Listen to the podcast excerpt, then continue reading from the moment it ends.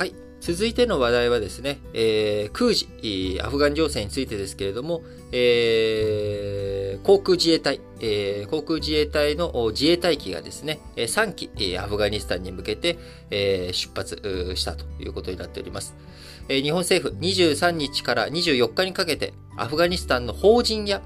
現地スタッフを退避させるため自衛隊機3機を出発させ、えー、近隣国に拠点を設けて、え、アフガニスタンの首都カブールと往復して対象者をアフガン国外にピストン輸送するということになります。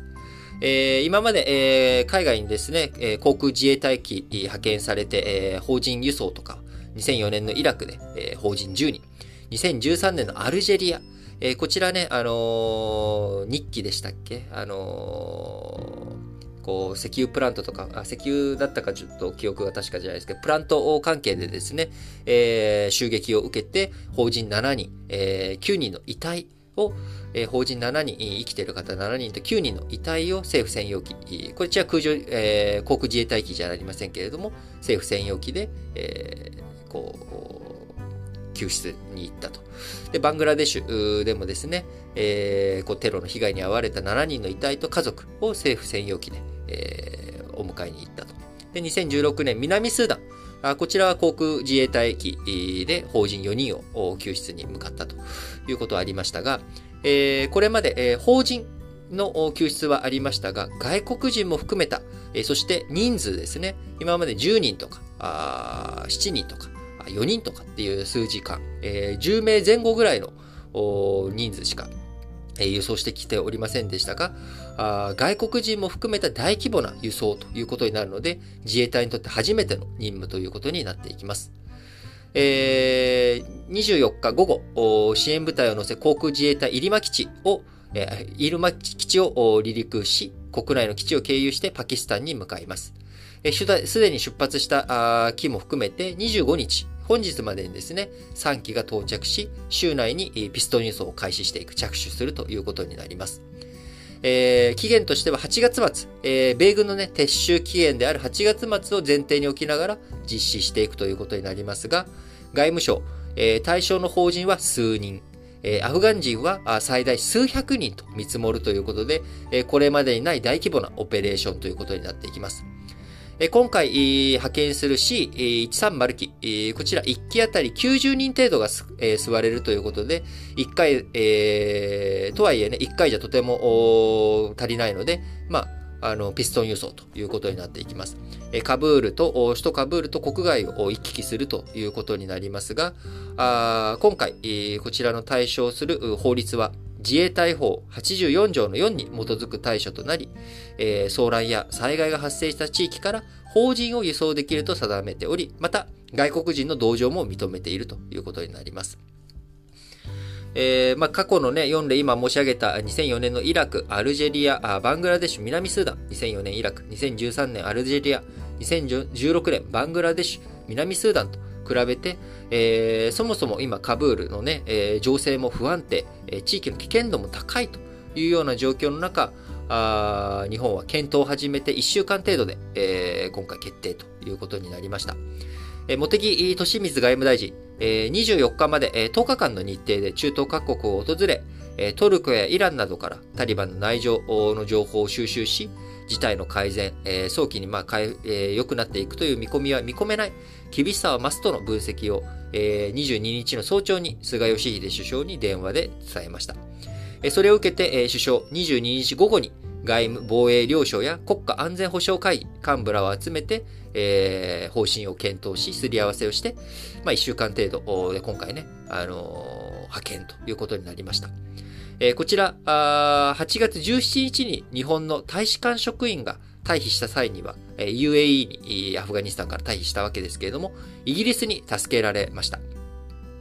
えー、で、それでね、えー、このまんまじゃあ日本が、あ日本人の、えー、救出とか日本に協力してくれたアフガン人、こちらの、えー、救出にまた他国を頼るということになっていくと、えー、他国頼みの批判を避けられないということになっていきます。え1991年の湾岸危機、湾岸戦争の時にですね、え日本はクウェートからあお金は出したけれども、結局人を出さなかった血や汗を流さなかったっていうことで、えー、こう感謝あ、クウェートからね、感謝のところに、え名前が国名として挙げられなかったっていうことが起きました。これを受けて、日本国際社会における国際貢献、しっかりと汗を流さなきゃいけないんだということ、こちらの動きで PKO 法が成立しました。PKO をいろんなところに派遣、やってきておりますけれども、今回は救出ということで、PKO とはまた違った枠組みでの日本の国際貢献ということになります。過去の例、イラク、アルジェリア、バングラデシュ、南スーダンの例はですね、すべて、国際貢献というよりかは日本のためというような側面が強かったわけですけれども、今回、もちろん日本のためではあるんですが、国際貢献の一助になっていく。自前でリスクを取って、しっかりと救出に動く姿、これを国際社会に示していくということになっていきます。非常にね、大切なポイントだと僕自身思っておりますし、えこの救出に時間的な制限が設けられてしまっている。え8月末までにね、退避させていかなきゃいけないっていうような状況の中、少しでも多く、他のね、国々もみんな今、ドイツやイギリス、えアメリカも救出に向けて、え一生懸命やっている中、日本も汗をかくんだというし、え姿勢、こちらが大切になっているということです。また日本だけじゃなくですね、G7、え日米欧の主要7カ国、G7 首脳、昨日24日にアフガニスタン情勢をめぐったオンライン会議を開きました。こちら声明の中でタリバンに女性や子供の人権を守るよう促すとともに、アフガニスタンをテロの温床にしてはならないと指摘し、新政府の正当性をめぐっては国際的な義務を遵守するため、彼らが現在取るアプローチにかかっているというふうに記しました。これからのね、アフあのタリバンがどういうふうな動向を示していくのか、こちらを注視するというとともに、えー、先進諸国として言うべきことを言ったということになりますが、あ菅義偉首相、この G7 の首脳オンライン会議の中で、えー、アフガンから出国を希望するすべての人々の安全な退避が G7 の最も喫緊の課題だと訴えているわけですから、あこちらでね、えー、訴えながら自分たちは何もしないと。いうわけには当然いかないので、今回自衛隊機を迅速に派遣していったということになります。えー、かなり厳しいオペレーションということになっていくと思いますが、期限、えー、についてはですね、改めてタリバンの報道担当者が、えー、24日、昨日の記者会見で、えー、アメリカ軍の期限、えー、駐留の期限延長は認めていないと強調したということになり、えー、救出、時間との戦いというような状況になっております。えー、首都カブる空港周辺ではですね、国外退避の対象になっていない市民も押し寄せるなど、えー、非常に混乱が続いているということです。えー、カブール空港周辺では救うべき人の迅速な選別もね、ままならない状況ということになっており、えー、米国退避ペースを加速させて、え今、すでに8万、あ5万8700人の国外退避を実行、または支援したという状況になっておりますが、まだまだ現場、非常に混乱した状態になっており、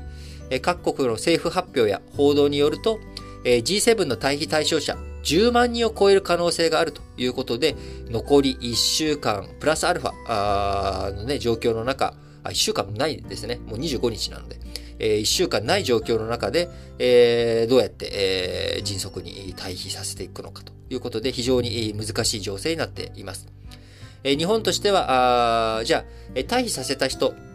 日本ではですね、えー、大使館や JICA で働いていたアフガン人やその家族ら数百人を自衛隊機で退避させるということで、今回、航空自衛隊機派遣しましたけれども、えー、その後退避させた後はですね、まず第三国の空港に移って希望に応じて行き先を判断していくと。周辺国への亡命のほか、一時的に日本に滞在することも想定されますし、え場合によっては恒久的に日本での生活を希望する人もいると思われます。えー、日本でのね、えー、日本の協力者ということなので、まあ、多分、英語と、えー、日本語が使える方も多いんじゃないのかなっていうふうに、これは完全な僕の想像ですけれども、で、日本語ができるとなると、まあ、日本での生活を希望する方も、えー、出てくるというふうに思いますので、そうなってくると難民申請、えー、受け付ける案も政府内でね、検討していかなきゃいけないということになっていきます。えー、アフガン情勢、えー、まずはこの8月末までにですね、えー、希望する人たちがきちんと退避できるのか、あそういった情勢しっかりとウォッチしていきたいなと思います。